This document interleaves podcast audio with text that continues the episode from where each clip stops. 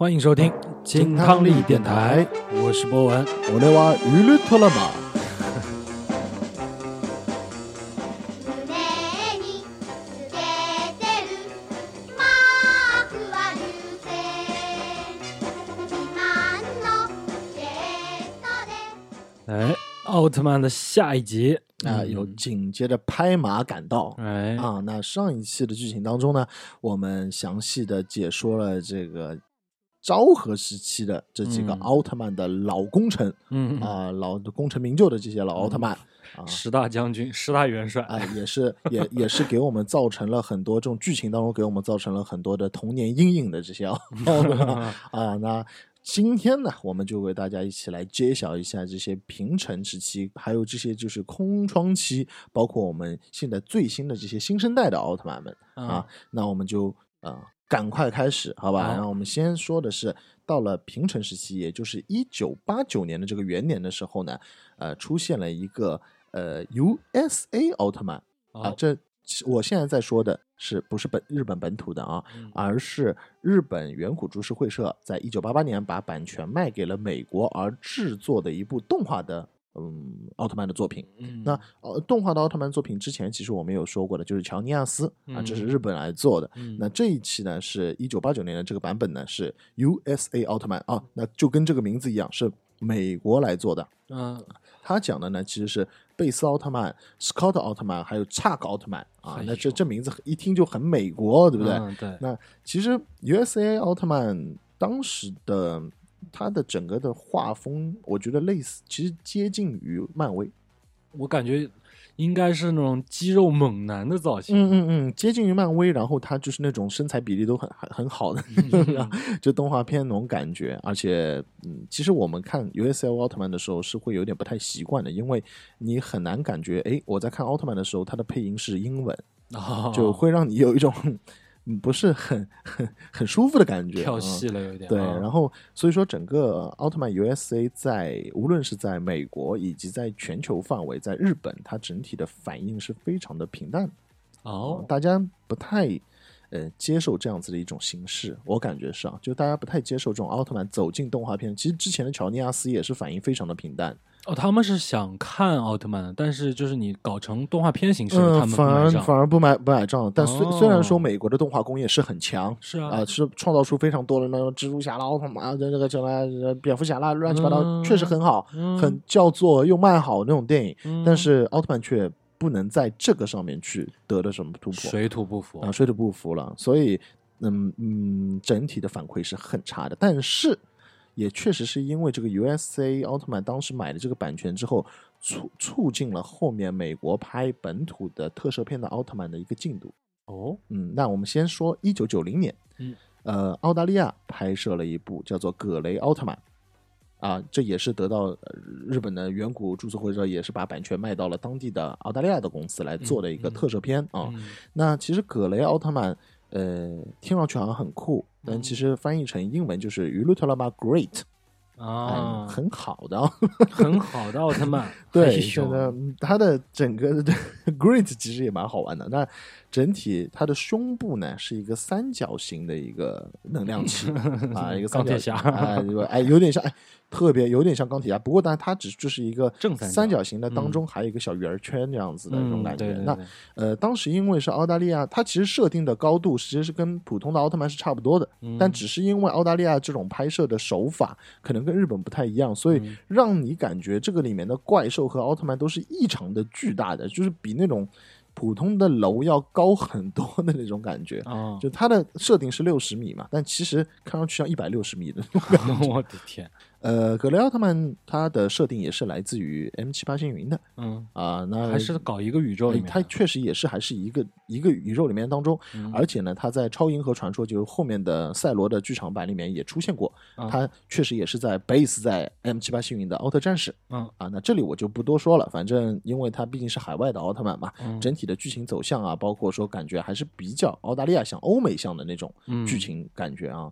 那一九九三年，美国推出了十三集的呃特摄片的奥特曼，叫做帕瓦德奥特曼。嗯，那帕瓦德这个名字也是非常的中二，就是 powered 啊，还 就哎呦喂，非常有力量的这种的奥特曼啊，那这也是呃奥特曼当中的一部吧。那嗯整体呢，就是人类部队还是非常的牛逼的，在这里面的人类部队都有这种就是可以垂直升降的这种机器啊什么的必。须展现他们自己的啊，对对对，就你一看他们里面的这种武器跟装备，就是非常的老美范儿的，嗯啊，很很钢铁的那种感觉。那包括帕瓦德奥特曼，他的整体的呃设计其实是跟初代非常相近，啊，但是肌肉线条是非常的明显，是而且整体的金属感更强。就它的嗯涂料是更接近于深银色的那种和和红色的，而且嗯它的眼睛是唯所有的奥特曼当中唯一设计成蓝色的眼睛。这是也是文化植入了啊，对的，所以它其他的这些基本的剧情，包括它它的这个能量啊，包括说它的放的光线啊，都是跟初代是基本一样的啊啊。那这些就是换汤不换药对对，这是换汤不换药啊。那然后就是一九九四年赛文 TV 版又出了 SP 的两集，嗯也就是说出了两集的一个特别版。然后在一九九八年，还有一九九九年，还有二零零二年也出了 TV，然后叫 OV 嘛，叫嗯 OV 嗯剧情。是这些所有的这种零散的剧情呢，其实都是呃赛文奥特曼这个世界观的故事的延续，就是之前的赛文奥特曼所有的这个五十集剧情之后的这些故事的呃延续，包括说对于这些探讨的能源的问题。啊，啊，我觉得这个呃可以去看一看。嗯最后的几集，因为它已经是在九四年的时候拍摄的嘛，嗯跟当时呃六七年的时候是完全两样，完全两种画风了。可以说看上去哦就是有那种、呃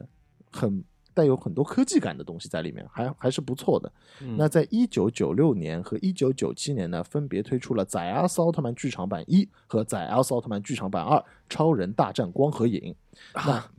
那其实宰阿斯奥特曼它是没有自己的 TV 版的，也嗯就是上映了两部电影，呃，可以说是喜剧电影。呃，我这个我第一次看到奥特曼的变身器是牙刷，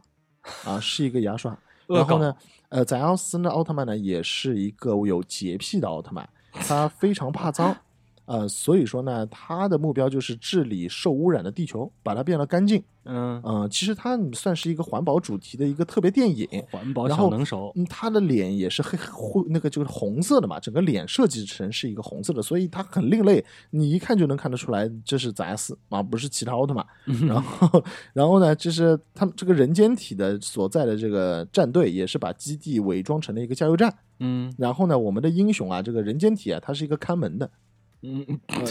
他是看门的，是因为他是因为他有洁癖，所以他不想想去做这个员工。然后，宰奥斯奥特曼是被设定为来自于 Z 呃九五星云嗯啊，这个是来自于 Z 九五星云，而不是来自于 M 七八啊。嗯当然了，呃，最后他还是归到了 M 七八星云里面的这个奥特警备队的队员啊嗯。呃，但是我觉得这个两个剧情，除非非常有空，但是没有必要特地去看宰奥斯奥特曼啊，啊没没没什么必要。因为太恶恶太恶搞了，哎，有点恶搞，而且我觉得他的这个整体的教育意义太太大了，就就是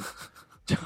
教育环保的问题，我觉得这嗯就就就有点不不像是奥特曼的感觉了，对不对？嗯啊，太太太 low 了，有点跑偏了，对。然后接下来就是很酷的，我们所谓的平成系的正统的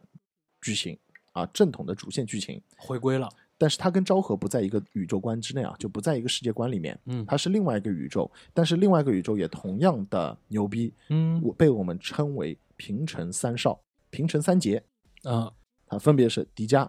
戴拿、盖亚。哎呀，迪迦可是火了，迪迦奥特曼，一九九六年，嗯奥特曼三十周年纪念、嗯啊！你知道，凡是元年纪念的这种彩，就这个这个奥特曼收视率一定是高的，嗯因为远古会把大量的财力以及他们创作的这个思绪全部都花在这种重头戏的奥特曼的身上。嗯那一共五十二个剧情啊，一五十二集的剧情。迪迦是平成年间第一部正统的奥特曼，嗯，他也是我们童年其实说是少年吧，印象最深刻的奥特曼了。嗯呃，他是九六九六年拍放射的，但是在中国我记得应该是在零二年左右放，嗯在零二年左右啊、嗯。那迪迦奥特曼也是所有的奥特曼当中人气最高的。他算是一个形象颠覆式的一个出现了，对他，你你说的没错，一个形象颠覆式的出现，而且他是在中国可以说是就是在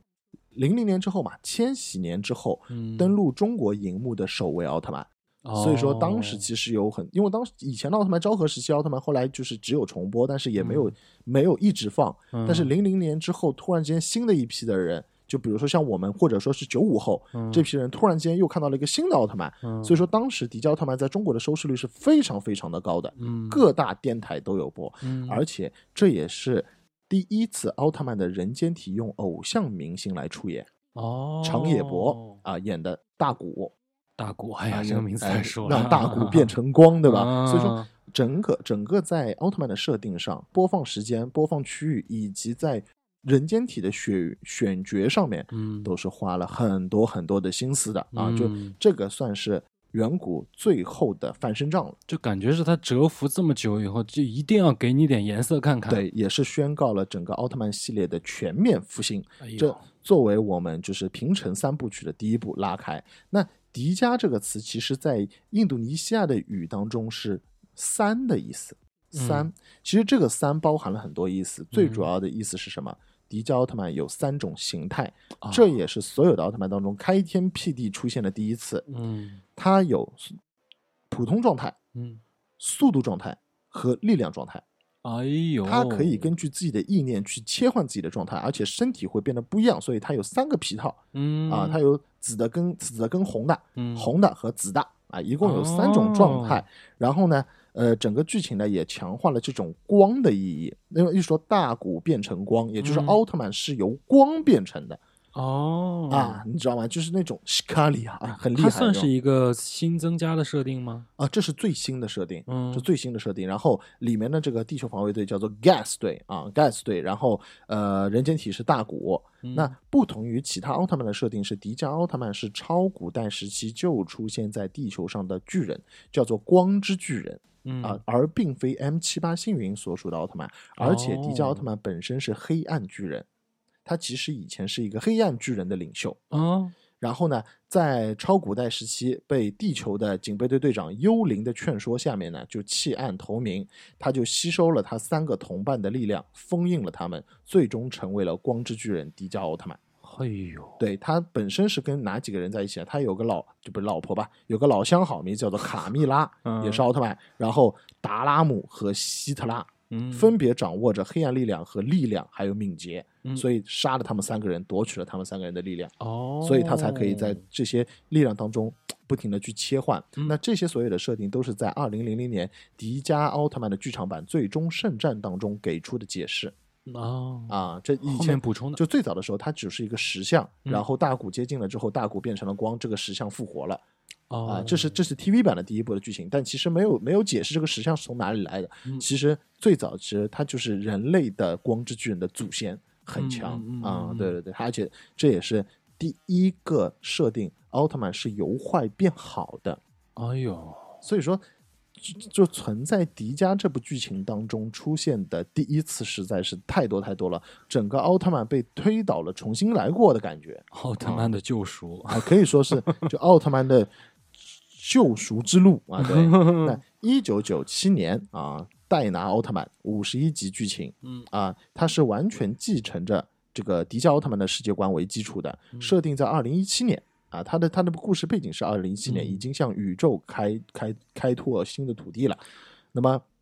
其实就是在前作已经在现代的地球上的种种难关，戴拿奥特曼是以太空为主题的。它主要探讨的是一些 DNA 啊、深海啊以及环境改造上面都有了很大的这种改革的年代啊嗯，它探讨的是这些问题。那么继迪迦奥特曼剧场版《最终圣战》的故事之后呢，呃，其实人类已经开始有火星的移民计划启动，然后呢，人们呢就一直登陆火星，而且到了其他的领土，而且这个时候还是 Gas 队啊，还是这个这个原来的这个地球防卫队 Gas 队，但主人公叫做飞鸟信。啊，也就是我们戴拿的人间体啊，他是非常喜欢翘起大拇指的，这是他的一个，这是他的一个标准动作。你真棒啊对，戴戴拿很喜欢翘翘这个，翘很喜欢翘对对对，那飞鸟信其实也就等于说是大古他们的后辈了，啊可以是这么说啊。他们反正呃，可他的三他也是有三个形态的，但是他这三个形态可能不太一样，因为他一个形态叫做奇迹型，然后再是力量型，再是速度型这个样子。哦那它的奇迹型，呃，设定来说是要比迪迦更强的。嗯啊，它会发出这种奇迹的闪亮光环这样子的感觉、啊。那戴拿也有自己的剧场版，叫做《星光战士》，一九九八年推出的啊。《星光战士》这部电影呢，其实从开头就已经在太空有这种激烈的空战的这种就是场景了。嗯呃，整个制作经费也是很高的，而且呢，在《星光战士》当中呢，也是出现了迪迦跟戴拿联手打败怪物的这呃打败怪兽的这个情况。哦，啊又联动，就就就联动了嘛。那然后呢，就是平成三杰的第三部《盖亚奥特曼》哦啊，在一九九八年出现啊，嗯一共是五十一集。盖亚和上面的两位迪迦和戴拿被称作为平成三杰，也是平成时期这主要的宇宙线条的这个收尾之作嗯啊，在剧情上面是非常好的，特效也是比前部前面两部更好。嗯啊，整个主主旨主旨的这种利益也是很好的啊。其实，呃，盖亚呢，它是源于这个希腊大地女神的这个名字，对对对，盖亚啊。那么嗯盖亚它其实就是代表了大地的意志，嗯大地的意志，有大地的意志，就相对会有大海的意志，就是地跟水的这个概念嘛。嗯，所以有一个代表水的这个奥特曼叫做阿古茹，哎呦，阿古茹奥特曼，这也是在奥特曼的历史当中又是首次出现一个新的剧情概念，嗯两个奥特曼，盖亚、阿古卢有两个奥特曼，嗯这个非常的牛逼。那当然，盖亚的剧情它是发生在另一个世界的，它跟昭和的世界还有迪迦和戴拿的时空其实都是不一样的，它存在于不同的时空当中。嗯啊，那然后呢？故事呢？其实前一半讲究了他们就是阿古卢和盖亚之间其实是有这种竞争关系，或者是有冲突感的，因为嗯地和水的冲突嘛。嗯。然后，而后面一半的剧情当中，其实是调解了两人的分歧，让他们合手一起打败很强大的怪兽，打败很强大的敌人。哦而且他们两个也在互相的能量交换当中出现了更强的一个新的形态。那包括说，呃，人间体是叫高山我梦啊、嗯高山我梦。然后其实呃，盖亚在得到了这个阿古卢的蓝色之光之后，它其实是力量是从 V 一形态，他们是说 V 一形态，嗯本来是 V 一形态，力量增强到了第二倍 V 二形态，然后接下来最终成为了呃最强的一个形态，就是红色、蓝色和黑色的一起的一个形态。它它这个有点像赛亚人的级别嘛，对，最后一个级别的名字就是叫做无限战斗形态。我操，那这这也其实浮夸。可以说，嗯，又有一个新的概念了，就跟之前的概念不太一样。嗯，之前的形态只是在力量、速度这些东西的这个这个区别而已。嗯现在变成那种升级版状态啊，嗯它是可以这个 一级级升上去的，嗯像打怪升级一样的感觉。嗯那阿古茹同样也是有 V 一和 V 二形态的啊，那还是蛮酷的。一个是黑黑蓝的状态，还有一个就是黑蓝金三种颜色的状态啊，非常的酷啊。我感觉它这个就像是，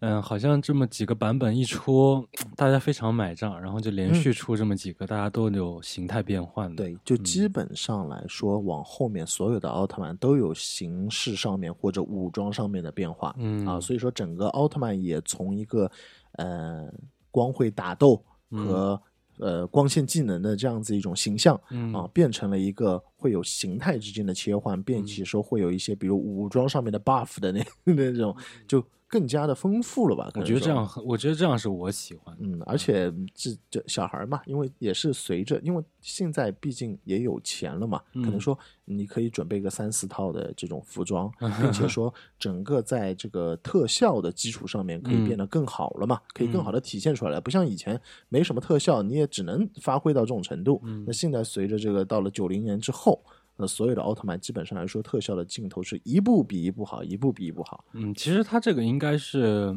比较早有，应该有这个想法了，只不过中间断档那么长时间，嗯对可把它憋坏了。在憋大招，哦，在憋大招。嗯那一九九九年的盖亚的剧场版《超时空大决战》啊，这个也是迪迦和戴拿都出同时出现了，迪迦、戴拿、盖亚、阿古卢啊都出现了，对付了三大怪兽嗯啊，那也是算是总结了平成三少平成三杰这样子三个系列片的这个作品啊，嗯这个这部片这个超时空大决战，我是非常的建议大家去看一下的。这部、哦这部剧场版一九九九年也算是一个千禧年的这种作品吧，嗯啊，非常的好看。那在一九九九年同时呢，也推出了另外一部奥特曼的剧集，叫做也不算是剧集吧，只有一分钟的搞笑短片，叫做《乔伊斯奥特曼》啊。嗯乔伊斯奥特曼其实就是在一个呃现场秀当中担任的一个搞笑的角色，嗯啊他他也不属于奥特联盟当中的任何的情况。当然，后来的剧场版当中他也出现了，他算是一个逗逼吧。然后他的那个能量器是在左左上胸口的，是斜着的。啊嗯也算是一个比较特别的一个奥特曼。那然后是正剧集啊，正剧集在二零零零年千禧年推出了奈欧斯奥特曼。嗯呃，这部作品其实不太火，照道理来说，它在千禧年初应该是一部蛮重磅的一个信息啊。但是因为之前的平成三少实在是太杰出了，整个的嗯设定已经规划的非常牛逼了，嗯所以在奈欧斯奥特曼当中，呃，并没有其实出现特别好的一种嗯这种反应。当然了，它也延续了这个盖亚奥特曼，因为奈欧斯和赛文二十一啊、啊。那个时候那就大家喜欢叫他赛文二一嘛，因为他是嗯。二十一世纪初的 赛文奥特曼嘛，嗯就赛文二一，他跟赛文长得很像，但是呢，长得没有赛文这么魁梧这么帅，就嗯。他就比较像幼年体的那种感觉。所以哦呃，奈欧斯和赛文二一他们是两个搭档啊、然后接下来其实整个剧集也只有十二集啊、我觉得也是一个被阉割的版本吧，可能。啊、哦其实这样的啊。对，其实奈欧斯在之前已经很早就想要出来的，其实这在一九九五年的时候就已经制作过先行版的电影版了，但是呃最终并没有上映。然后呢，在二零零零年重置了这个 OV 的作品，然后在二零零二年播出的。啊哦那其实也算是一波三折的才登场的一个奥特曼啊。讲他，但他当中讲述的其实是很多的形形色色的一些人类的行为和心理，那展现的其实就是人性的一些光辉和丑恶。当时其实是非常的尖锐的批判了人性当中丑丑恶的一面的。哦啊，宣扬就是爱啊、勇气啊、希望，就这些。嗯那当然，奈欧斯啊，他是 M 七八星云光之国派遣来的战士，而且他是嫡系部队，嗯是奥特警备队当中的精英团员，啊，是、哦呃佐菲钦点的。他号称是一位速度超群的奥特战士，而且在后面的整个的剧情当中一直是出现的。哦啊，一直出现的。他是他是有一个很强大的武器，就是奥特盾牌，啊有一个很很很好看的，他的手上是一直配备着一个奥特盾牌的，哦有装备的那有装备的。然后它整体的这个设计感也是，我觉得很漂很漂亮，嗯嗯，很漂亮。而且我看他的样子，应该还是比较偏向忠于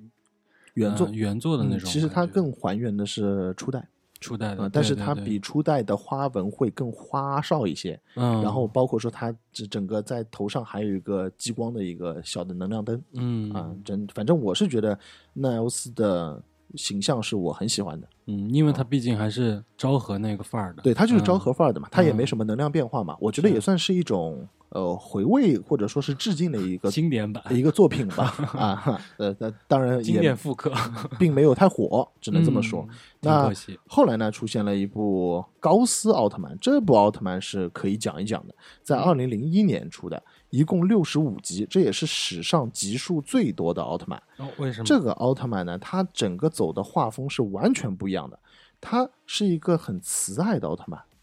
啊，很治愈，很温柔，嗯，甚至有甚至有点娘啊，啊。这个奥特曼甚至设定的非常的娘啊，嗯很很适合儿童看啊，因为他其实讲的是这个奥特曼不喜欢战争，嗯不喜欢用暴力手段去驯服奥那个怪兽，而是用他的慈爱和关怀。他他是一位仁慈的奥特曼。嗯啊、他会他主张的是什么？和怪兽和平相处，这又是个完全新的世界观了嗯啊、虽然他的战斗战斗力还是很强的啊，还是很强的，但是呢，他更喜欢用一些四两拨千斤的动作进行防守反击，然后用这个呃慈爱的光线去让怪兽内心平静下来。哦，醒悟，幡然醒悟那种。对，所以这这也蛮帅的。然后他们的地球的这个叫做 ICE 啊，E Y E S 这个算是这个保保卫组织吧。然后人间体叫做春野武藏啊，春野武藏不算特别帅，但是这男生看起来还是蛮舒服的啊。那最初的形态是蓝色的，叫做月神模式啊，嗯然后呢，和敌敌人对战的时候，如果遇到非常强劲的敌人，并且是无法驯服的怪兽的时候，就会变成红色的状态，叫做嗯日冕模式来应战，并且最终将怪兽杀死。哦，对，然后最后呢，与五藏的勇气结合，高斯又获得了一个新的形态，就是日灼形态。嗯，那就是那当然集合了前面两个形态更强大的力量。红色加蓝色，对对对，就是日灼形态。所以说这个现在已经好像奥特曼的经典配色已经出现了，嗯啊红色、银色、蓝蓝色嗯啊、金色、白色啊，基本上就是这样子的。对然后呃，紧接着呢，呃，在剧场版当中呢，又出现了两种新的形态，叫做宇宙日冕模式，这是在宇宙对战当中会用到的一种模式。嗯还有就是无限未来模式。啊，它的最强最强竞争模式。在二零零一年，高斯是推出了 TV 版，刚刚我们说的。嗯然后在同年呢，又推出了第一部的高斯的剧场版。嗯在二零零二年推出了高斯的剧场版二《蓝色星球》。那么在蓝色星球当中出现了一个新的奥特战士，叫做杰斯提斯。而杰斯提斯其实它就是英文的翻译嘛，justice 就是正义正义意思的啊。对，那其实，在跟杰斯提斯的这个过程当中也是比较好玩的，也是同样的就相爱相杀的那种感觉。杰斯提斯呢、是主张毁灭一切破坏者的，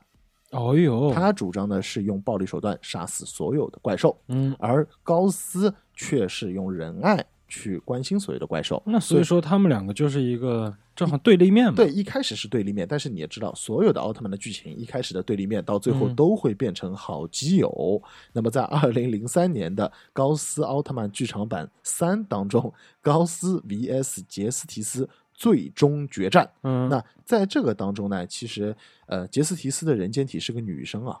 哦，但但但是杰斯提斯并并是并并不是一定是个女生啊，哎，就奥特曼是无性的，奥特曼是无性的，除了奥特之父跟奥特之母之外，其实其他的都看起来是男性的嘛。但就杰斯提斯是唯一没有指定性别，就没有没有说他是男的还是女的，没指嗯。定过性别哦，是啊，确实是这样啊，就是奥特曼是没有第二性征的，啊，没有第二性征。但是嗯杰斯提斯就其只有说，就他主观上面是应该是男的或者是女的，但杰斯提斯是在官方上面没有回复他是男是女的。哦，也就等于说正义超越了性别啊，这是这是官方的回复啊，这不是我我拉高啊，官方回复是正义超越啊了性别。这个回复很牛逼，对，嗯那在这个剧场版，也就是《最终圣战》二零零三年这个剧场版当中，高斯和杰斯提斯一起战斗，最后化为光，两个结嗯合，成为了传说中的奥特曼雷杰多奥特曼，合体了，合体了，真正的合体了，对，变成雷杰多奥特曼。雷杰多奥特曼是和奥特之王并称神秘四奥之一的。哇，就雷杰多的奥特曼是在他们这个宇宙的守护神，嗯其实就是每一个宇宙有自己宇宙的奥特之神，其实就是这么一个概念。哦那在他们这个宇宙当中，雷杰多是他们的奥特之神嗯啊。那在二零零四年和二零零五年，零四年推出了奈克赛斯奥特曼的剧场版，嗯零五年呢推出了奈克赛斯的，哦不不是零四年推出了 TV 版和零五年推出了一个剧场版，嗯这两个是奠定了又一个新的宇宙观念——奈克赛斯奥特曼。这个奥特曼我非常非常的喜欢，但是这个奥特曼却是唯一史上被阉割的奥特曼。计划五十二集，最后一共才播出了三十七集，嗯那是为什么呢？因为人们完全不喜欢它的设定。嗯但我却非常喜欢。这是唯一一个，它会随着人间体的能量而嗯变成出不同形状状态的奥特曼。哦，也就是说，它从从前面一直到后面，它变成了它有不一样的势能者，这个叫做势能者，就像火影里面的人力柱一样，你知道吗？嗯嗯然后它这个里面的怪兽叫做异生兽嗯啊，然后他们的这个地球防卫组织叫做 TLT。嗯啊，叫做夜袭队，很酷啊，那个夜袭队。然后整个的，他这部片子就是不是拍给小孩看的，啊，就是成人的，他拍给就是就是给给大人看的。哦然后里面的这些东西，这种就是怪兽都是可以从小变大的，也就等于说人类状态下面就是跟怪兽开始对战了。哦，然后怪兽变大之后再变成奥特曼去再继续对战，哦非常的血腥暴力。哦哟，啊，很酷很酷。那其实我们知道，就是它有叫做基准是黑色的，就变成奥特曼就是黑色的。嗯然后千树林他变成了奥特曼就是红色的，是用弓箭的。然后西条副队长他变成了就是蓝色的。最后我们的主角孤门变成了奥特曼就是诺亚，他就是、哦就是奈克赛斯的最终版本。然后，而且他这个里面的对手也是主线很强的，就是他的主线其实没有几个怪兽的，基本上就是最终的几个大 boss：黑暗浮士德、黑暗梅菲斯特和黑暗扎基嗯，啊，这三大怪兽就是奠定了这个这个奥特曼一步步进化，就然后来回的打。对，然后势能者就是一个个变，然后奥特曼就越变越强，越变越强。而且这个奥特曼有个很特殊、很特殊的设定，就是它可以打开梅塔领域的。他每次战斗变成奥特曼之后嘛，他会往天上抛一个东西，嗯然后周围的这些地方就变成梅塔领域。梅塔领域是什么概念？就是奥特曼和怪兽传送到另外一个空间打，不会对城市造成破坏。相当环保了。非常环保，非常牛逼 嗯。这个梅这个这个梅塔领域可以说是当时你你可以去看一下那部剧情，梅塔领域每次打开的时候都非常的漂亮，是金色的那种光环。嗯，然后，然后整个画面做的很酷，然后而且，呃，整个奈克赛斯它的它的造型很多人都不喜欢，因为它其实有一个像头盔一样的东西，嗯又有点像这种二战时期日本的那种军 军队的那个旁边带一个小小东西，嗯你知道吗？就是它它的它的造型非常不让人喜欢，啊，但是我却非常喜欢这部这部片子。其实我听你讲，我感觉他确实是挺帅的啊，这种设定啊。对啊对啊，他的设定是很帅，而且特别的创造性。但是呢，这部片子呢拍的实在是太黑暗了。哦，基本上来说没有任何让人感觉到开心和喜剧的任何的东西。这部片子从头到尾没有任何喜剧。哦，所以说应该还是嗯，这个童年向或者给孩子们的这种嗯出发点有点有点偏差了。对他啊当时远古公司的官方设定就是这部片子是给成人向，就是成嗯人看的，但是没买账，没买账，因为毕竟像你这种跟着奥特曼一起长大的人比较少吧，可能，嗯所以说就这个片子被阉割的是非常厉害，我觉得是蛮心痛我挺遗憾的啊。嗯然后在剧场版当中，我推荐大家去看一下这部剧场版。哦，这部剧场版当中，这个奥特曼它类似于整体的设定感觉，像进击的巨人那种感觉，肌肉线条、纹理、骨骼非常清楚，完全跟我们平时看到的这种状态的奥特曼是完全不一样的。嗯，它类似于像告诉你这个奥特曼是怎么进化的感觉，你知道吗？就那种感觉然后他们那个在剧场版当中，呃，主角叫做真木顺一嗯啊，他也是在剧场版当中唯一的势能者。嗯，我我我非常推荐大家去看一下啊，这部哦。这部片子就是二零零五年奈克赛斯的剧场版奈克赛斯奥特曼，好吧，嗯大家可以去看一下。然后，呃，紧接着就到二零零五年 Max 奥特曼，那二零零五年推出的这个 Max 奥特曼一共是四十集的剧情，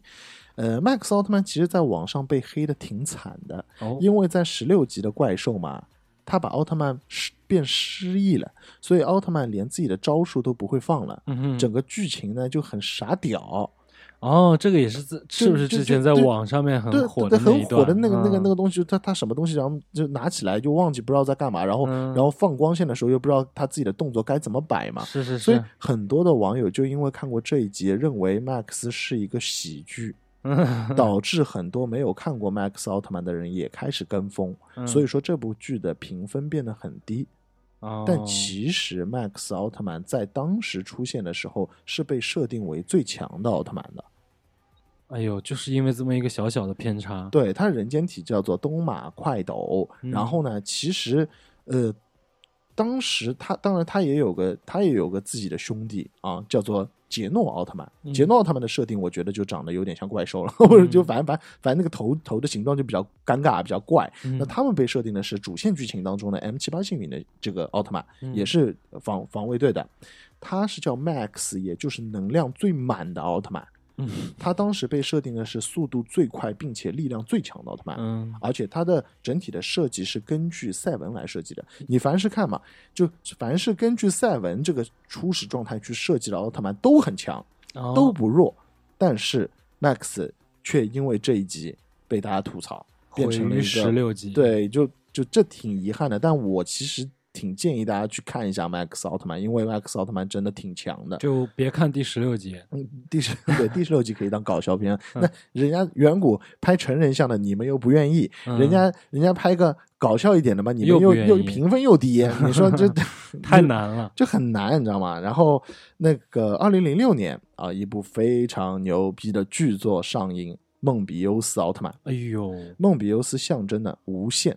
它嗯它的那个符号就是一个无无限符号符号，对对对一共五十集。呃，梦比优斯是奥特曼的四十周年纪念品，又是元年，对，这算是平成时期推出的最后一个正常的奥特曼吧。嗯，然后呢，它承接的是奥特呃承接的是昭和时期的宇宙观，嗯，它之后就其实我们之前说的平成时期以及往后的所有的，其实都跟昭和基本上没有什么太大的关系。嗯。但是梦比优斯他是奥特兄弟，他出场就是奥特兄弟，哦，他就是他的教官是泰罗，嗯，啊，他是泰罗的徒弟，又是嫡系的，他是他是真正的嫡系部队。嗯。啊，那他距离他其实被设定的就是艾迪奥特曼离开地球之后，时隔二十五年，地球再次降临的年轻的奥特战士，嗯，他是宇宙警备队的新秀。哦，啊，然后而且奥特之父嘛赐予他了梦比优斯气息，嗯，这个东西帮助他也掌握了这个掌握了当时的这个泰罗唯一的技能奥特爆炸，就自爆，梦比优斯也是会自爆的，嗯，他也可以复原，这是唯一的第二个。然后他们的队伍叫做 Crew Guys 队啊，Crew Guys 队。然后呃，他们的人间体是日逼野未来 啊，对，日比野日比野未来，好吧啊你不要让大家有误会好吗？啊，不好意思不好意思，日比野未来。当时啊我看到这个梦比优斯的时候，我就觉得他这一套皮套简直帅炸了。有点帅啊它既保留了这种昭和时期的红白经典配色，然后又有很多平成时期那种棱角分明的这种铠甲的感觉，对，而且对它加入了大量的这种金色的配色，让它一下变得高级了。很很高级的，奢华很高级版，因为他是最最年轻的战士嘛，对吧？嗯？，而且梦比优斯也有个好伙伴叫做史卡里，那嗯史卡里其实是 M 七八星云的一个科学家。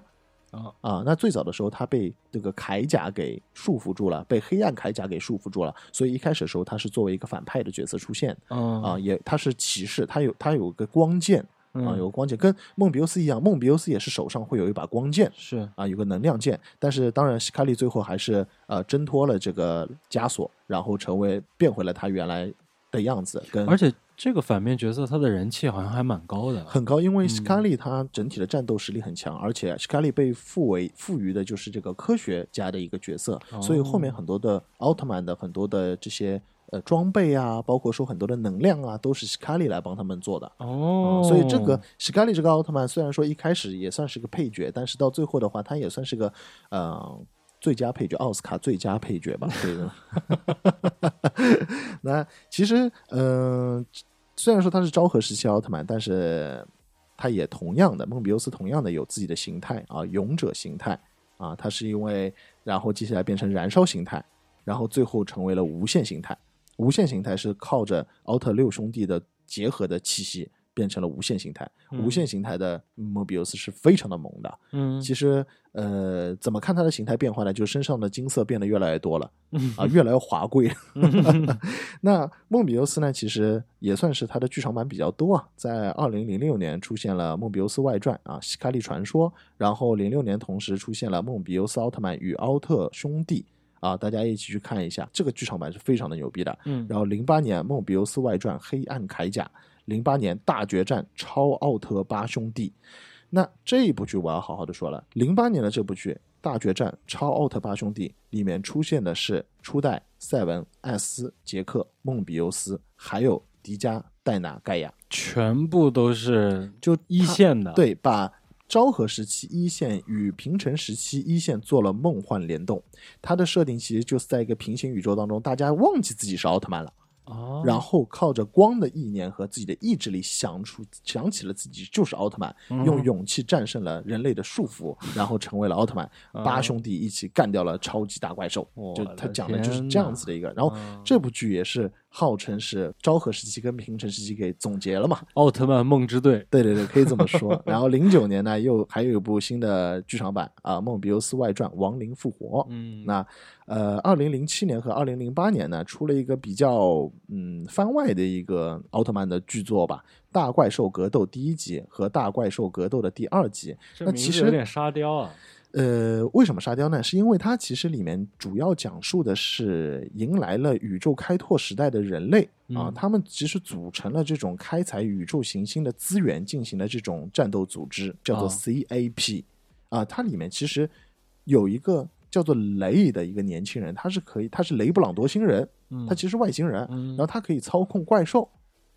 那应该是个反面角色啊。他可以怪没有，他其实是个正面角色。哦，其实这两部为什么叫做怪兽大战大怪兽格斗？嗯，是因为这里面其实没有奥特曼，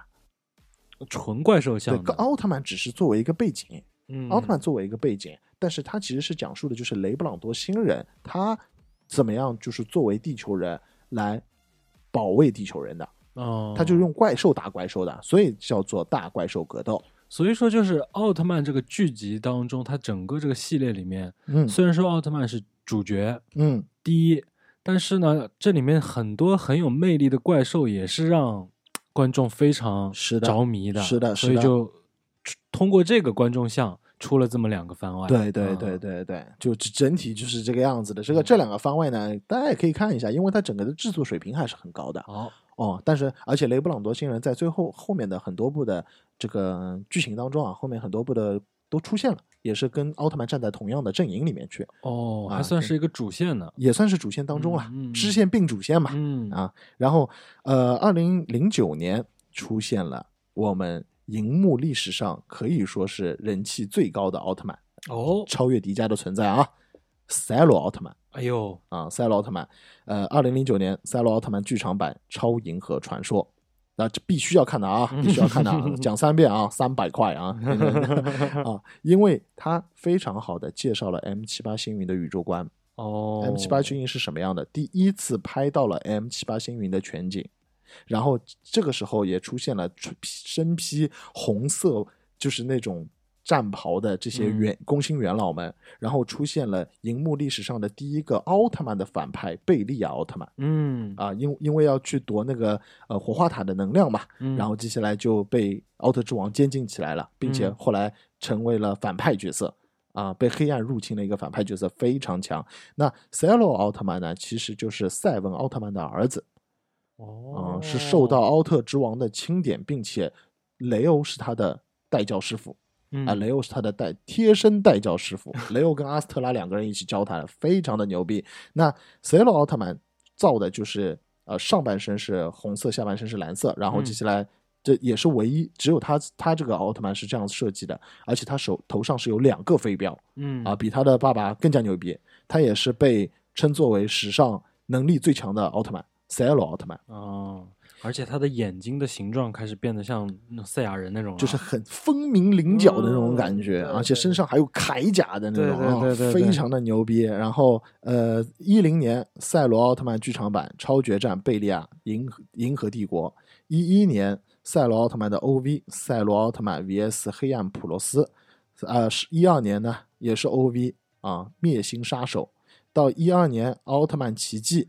这个这个奥特曼奇迹这部这部剧大家一定要去看一下，嗯。因为赛罗在跟对战海派杰顿的过程当中，赛罗加上戴拿再加上那个高斯一起进化成了萨嘎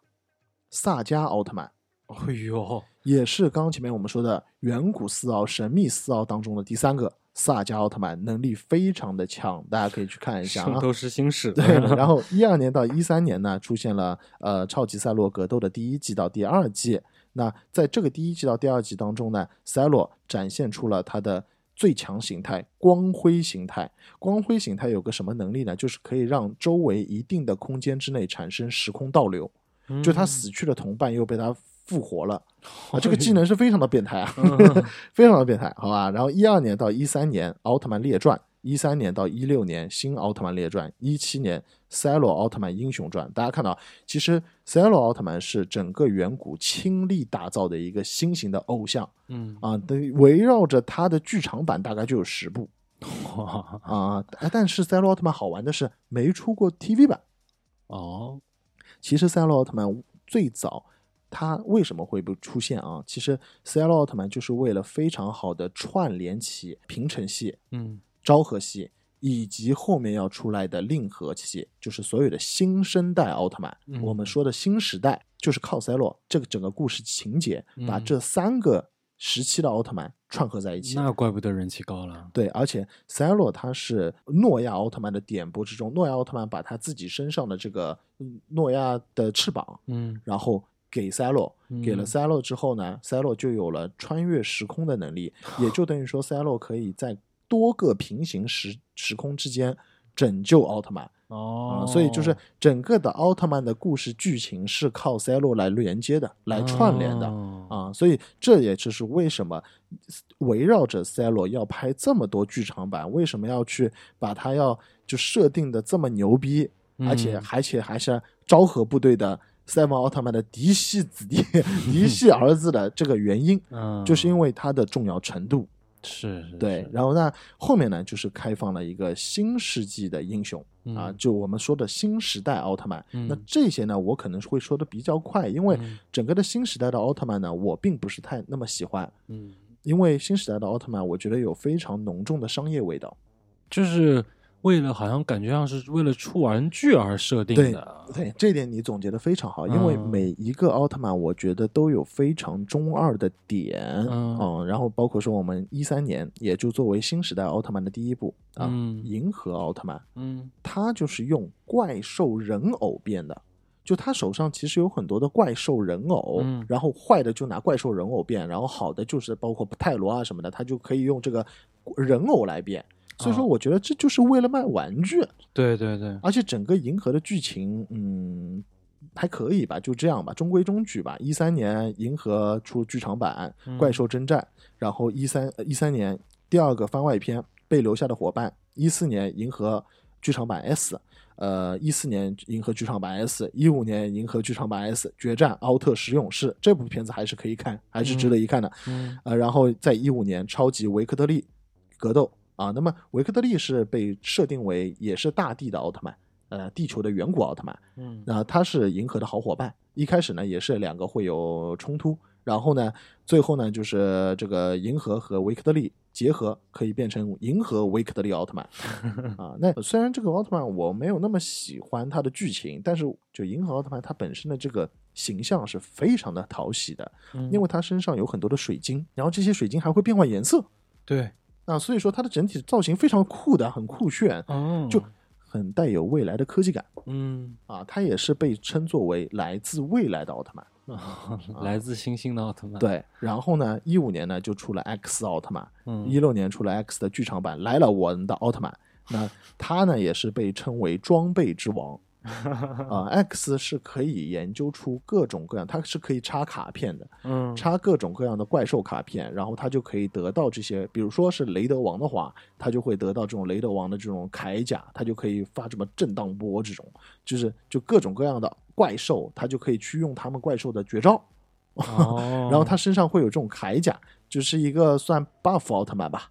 就很明显的就是游戏王的那种设定感觉嘛，对对对对，嗯。他就结合了各种游戏王的设定，然后嗯。一六年出的欧布奥特曼，一六年到一七年欧布奥特曼原生之初是呃强调了欧欧布奥特曼这个 TV 版之前的剧情，然后一七年呢是出了剧场版啊羁绊之力，嗯。然后呢一七年呢再出了一部欧布格斗。啊，那这个欧布呢，其实呢，这个它的人间体叫做红凯，那它的反反面角色后面又变正面角色的叫做加古拉，他是一个宇宙猎人、赏金猎人的那种感觉、哦啊，也是个宇宙人吧。然后这是欧布奥特曼，其实是为了奥特曼五十周年的新作，嗯整个欧布奥特曼其实形象设计非常的漂亮的，然后它的变身器也是很好看的，但是我还是不太喜欢它的设定。呃，欧布奥特曼被大家称作为什么叫做叫做欠债王？哦，为什么叫为什么叫他欠债王呢？是因为他每欧布奥特曼的原身其实是并不强的，但是它有个很强的点是可以结合其他奥特曼的能量，嗯它可以同时结合三到四个奥特曼的能量，嗯，然后变成不一样的状态、不一样的形状、嗯形态。它甚至于可以借助贝利亚的能量，嗯就黑暗贝利亚的能量。他每次变身的时候就会插卡片嘛，有个圆圈，然后接下来他会讲，哎，然后奥特曼，然后接下来那个 Seven，然后什么 Tylo，嗯然后结合两个，啪，一开始是只能结合两个的，然后到后面最强的时候就可以结合三个奥特曼，这样子，然后把它变成一种很强的那种状态。所以这个地方我就不细数它的形形态了，因为形态太多了。嗯它结合不一样的奥特曼就可以借力借很多位奥特曼的力量嘛。嗯所以他也是问大大家叫他债王 啊，叫债王，所以说 这个 bug 奥特曼，就是 bug 嘛。然后一七年捷德奥特曼啊，一八年欧布奥特曼英雄传，一八年捷德奥特曼剧场版连接吧愿望。那捷德奥特曼他算是所有的奥特曼当中设定又非常特别的一个奥特曼了，嗯因为他是反派的儿子，嗯，他是反派的儿子，贝利亚的儿子。哎呦，然后他的长得其实跟贝利亚一样，他他是长得最邪恶的奥特曼，长得最邪恶的奥特曼，但是他那个眼睛非常的怪啊，对，而且他的身上有很多的黑色元素，其实嗯嗯嗯呃黑的、白的、红的这些元素，眼眼睛长得非常邪恶，是，但是呢，其实看多了觉得还挺酷的。嗯，而且因为跟之前的差别比较大嘛，而且现在又流行那种反英雄的感觉，对对对对对嗯蛮结合时代的。他和欧布奥特曼也有点像，就是他也是可以借助其他奥特曼的力量的，然后又是个开挂的奥特曼变成不一样的形态。然后呢，他甚至还可以借助奥特之王的力量，有有那个 捷德的尊皇状态。我现在听你讲，就是接下来新时代的奥特曼就是一个比一个扯淡了，就很扯，其实就很炒冷饭，嗯，就把以前的一些东西拿出来用。嗯哦，然后接下来当然当中还穿插了很多的昭和系的奥特曼过来帮他们的这种剧情啊，或者怎么样的。但是哦新时代的奥特曼，我觉得在呃创作力方面是不弱的，因为他创造了很多那些乱乱七八糟的东西。但是我觉得这些创作并不是我们真正的奥迷喜欢的。就精髓的东西反而对缺失了，就是整个在形象设定上面可能太花里胡哨了，然后嗯接下来在整个的原创动力方面太差了，因为太多的东西都是在借以前的东西来做，然后哦还有包括就是嗯周边卖的太多了，嗯，太太意图太明显了，周边的为了卖周边而做的这些改变，是的，因为是这样的，因为现在整个电视的版权和广告并不能均摊到拍摄奥特曼的成本，嗯，所以整个周边的卖的好坏就决定了奥特曼的嗯寿命。嗯，所以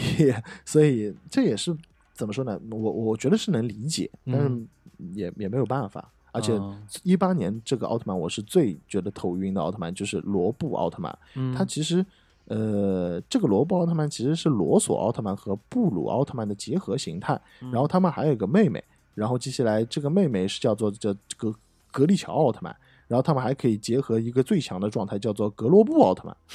啊，反正就是我觉得这个结合让我觉得太复杂了，你知道吗？而且啊它里面讲的太多的就是兄弟啊和家人之间的这种感情，呃，嗯怎么说呢？对这种羁绊的感情，我觉得嗯也也 OK，但是就是太偏低年龄向了。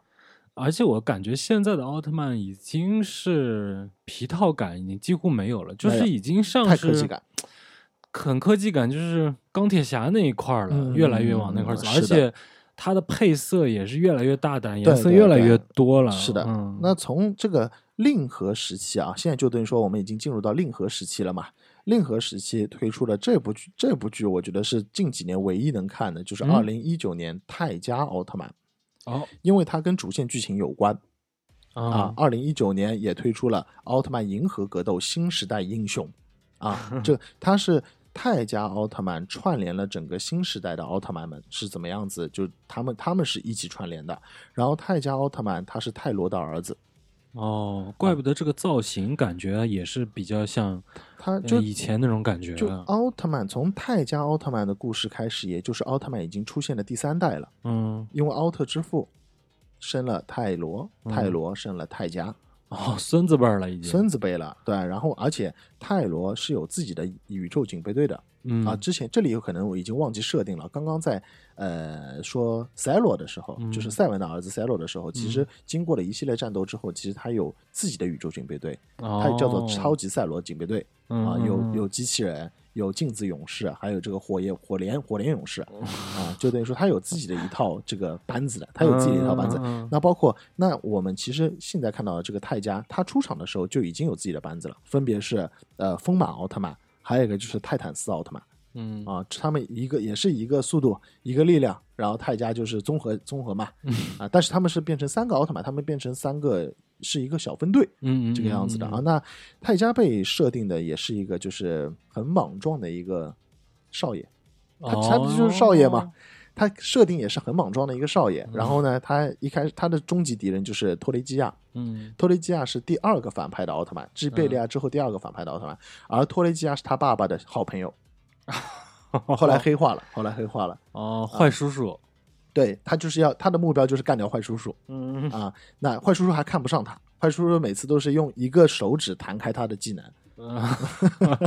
现在已经这么浮夸啊，了浮，非常的浮夸。然后这个泰迦奥特曼呢，其实也是当然在这个跟这个工藤优信这个人间体在慢慢的磨合当中，慢慢的发现了人类的好，也发现了自己身上的很多的不足，性格上面的缺陷，然后慢慢慢慢也成为一名很合格的奥特战士。一个官三代的成长史。对，那当然，就当然他现他现在啊，他现在还在就是呃更新。在更新，但啊不对不对，TV 版已经结束了，但是嗯 TV 版没有给出最好的托雷基亚跟托雷基亚最后战斗的答案。嗯，呃，然后今年现在已经日本已经上映了，但是中国还没有上映的，就是泰迦奥特曼的剧场版《新世纪之巅》嗯。这部片子是必须要看的，嗯，因为它里面讲述了整个托雷基亚是怎么黑化的。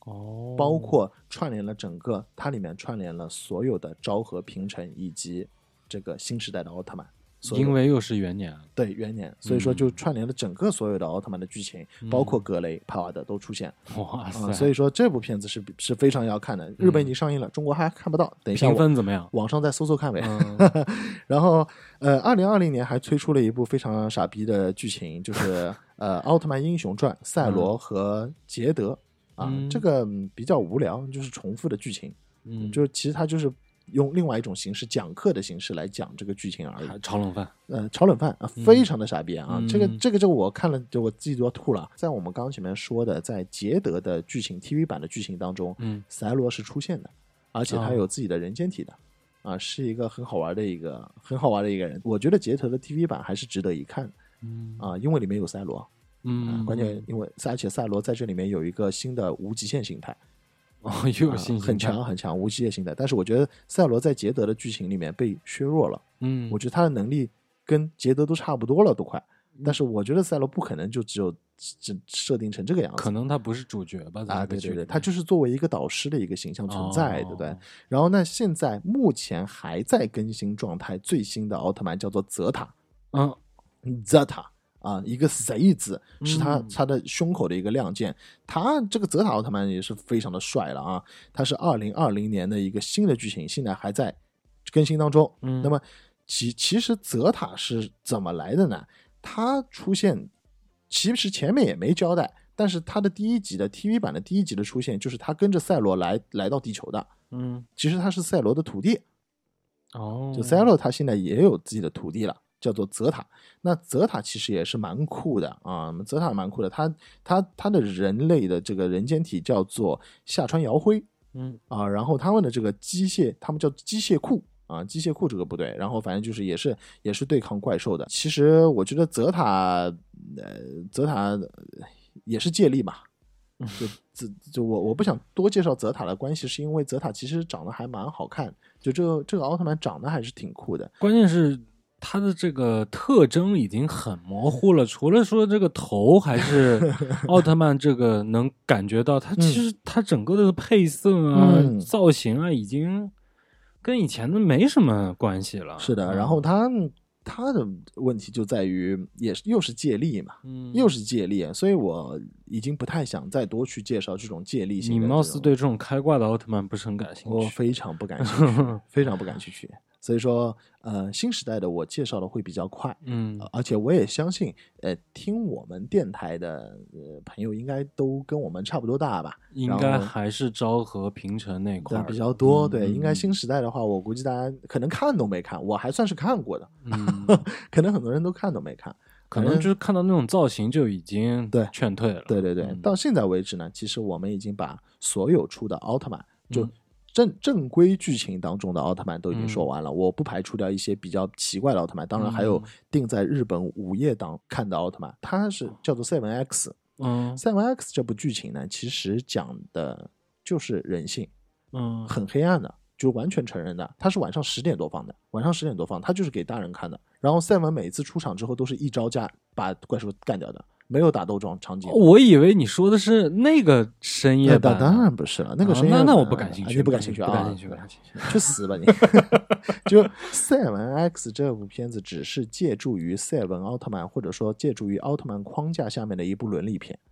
你明白我的意思吗？哦所以我刚才没有太多的去介绍。那这个是实在是太番外、太同人嗯，了，番外。所以呃，我们已经把所有的奥特曼，我们根据出的时间顺序以及他们之间的关系，整个宇宙宇宙性的这个线条，到现在为止已经给大家全部都讲完了。嗯，其实能听到现在为止呢，大家都会发现，奥特曼宇宙观还是相对凌乱的，嗯相对复杂的。嗯它不像是呃哥斯拉，嗯比较传统。比较嗯正统，它有两条明线这么来走的。嗯但奥特曼其实太过于复杂，而且奥特曼是拍一部想一部，拍一部想一部的。而且他们始终也没有说，就是呃老老实实的给你把这个时间线啊、宇宙观嗯彻底串一下。对他可能就是元年的时候把大家都叫过来点一下，点一下，是啊是是的。然后只能接下来的十年又开始对对发散，无限的发散。对对，只能说嗯，每一次修修补补吧。嗯他整个宇宙观就是修修补补。但是呢，奥特曼呢好就好在每一部单独拉出来都能独立存在啊、是是啊，这这是奥特曼比较好的一个一个点吧。嗯无论是剧场版也好，无论是 TV 版也好，嗯，啊，都可以独立的存在没错，啊。所以说，呃，怎么讲呢？我觉得奥特曼我能追到现在，我会继续追下去，嗯我会继续去看它，即便可能很多的剧情很无聊，但是，嗯、这已经变成一个我生活当中的习习惯对，我会去看。有没有新出什么剧场版，或者说最近在出什么 TV 版？可能说我有一段时间不追，但是我等它出完了，比如说泽塔出完了，我可能会啊、再看一遍哦这样子的，对。然后包括今年疫情的时候，我不是把所有的昭和时期的奥特曼又重新再看了一遍，嗯，嗯真的是蛮硬核的。对，很硬核。那既然奥特曼已经聊到这里了，那嗯其实现在就剩下最后一个最大的扣子了，嗯那应该就是已经在网上疯传很久的真人版的大电影奥特曼了。对对对对对，啊那其实大家现在已经可以在这个百度剧情当呃百度当中去可以看到它的预告片了。嗯，那暗野秀明当他也是非常牛逼。我们之前介绍那个《新世纪福音战士》的时候，对是有讲到他的。暗野秀明是指导了他的剧场版、啊嗯，那呃非常牛逼啊！这个导演能说，我觉得安野秀明是一个还挺黑暗的导演啊。嗯，我觉得他不是那种什么像新海诚一样这种。那这这这完全是两个反面。我觉得他能拍出来的这种怪兽型的或者机甲嗯型的东西，应该是非常的酷的。就是如果他把它这个拍成电影的话，那打斗场面和 CG 特效肯定是我们期待的一个是点，那也是他擅长的。另外一块就是纯 CG 的一个东对西。我觉得另外一块就是他讲故事的这个嗯嗯嗯本领，应该是会给奥特曼整个的系列有一个嗯加成的，嗯嗯嗯嗯嗯，让它变得更有，嗯、故事性啊，它的更有深意或者是可看性会更好。我就太希望它能做成像环太平洋这样子，对这样子去打法，我觉得就哎是我想要看的。你要是弄得奇奇怪怪那种，嗯反而我会有点下头。啊，所以这也是我非常期待的，因为嗯环太平洋本身也是一个我很喜欢的剧情。对啊，其实今天也给大家到现在为止啊嗯，两期节目嗯。啊，帮大家把这个奥特曼编年史都讲了一遍。嗯啊。那其实也不能算是太硬核吧，只能嗯。算是归类整理啊嗯，归类整理，大家可以根据我们这个电台里面所说的这个时间顺序，嗯。挑选一下自己觉得经典的或者觉得有可以看的这些嗯。奥特曼的剧集去看，我觉得也嗯。没什么问题。当然了，还有很多关于奥特曼的设定，以及很多奥特曼当中的，嗯，有很多很多这种小细节、嗯彩蛋，还有一些探讨，甚至于这种宫宫内深斗戏啊因为其实很多的，就我就给大家举个小小的例子吧，比如呃，雷欧奥特曼，嗯为什么赛文是他师傅？然后其实雷欧跟赛文是一把一边的，嗯但奥特之王却从来没有救过其他的奥特曼。其实奥特曼当中可能也有很多的阵营之别，那这就深了。对，就 就很多的细节当中可以体嗯。现出很多在 M 七八星云可能会发生的事情，嗯。包括说很多的人间体，包括说很多的奥特曼的一些彩蛋，呃在嗯。就有一些致敬啊或者怎么样的。其实如果呃有兴趣的听众有的话，嗯。那我们之后也可以再做一期关于奥特曼所有经典或者彩蛋的伏笔在里面。哦，啊，深那那期节目我们可能就再再做一期节目，可能我们就会更多的是讨论和探讨，深度解 析对奥特曼，我们就深、哎深度解。析或者说是探讨，就哎、嗯有一些扣子我们可以去探讨，而不是像我今天的说书一样来说今天主要就是现一个拉片的形式，我们把整个奥特曼的时间线给大家对哎捋一下。对对对对对，之后的话，如果嗯大家感兴趣，我们可以把这个深度解析奥特曼，咱们做一期节目，跟大家一起来分享分享。是的好吧？嗯，行啊，那咱们今天这个奥特曼的系列，呃就，到这里上下集就嗯全部结束了。好嘞啊那这期节目先到这儿，好吧？，SWAT 拜拜。SWAT。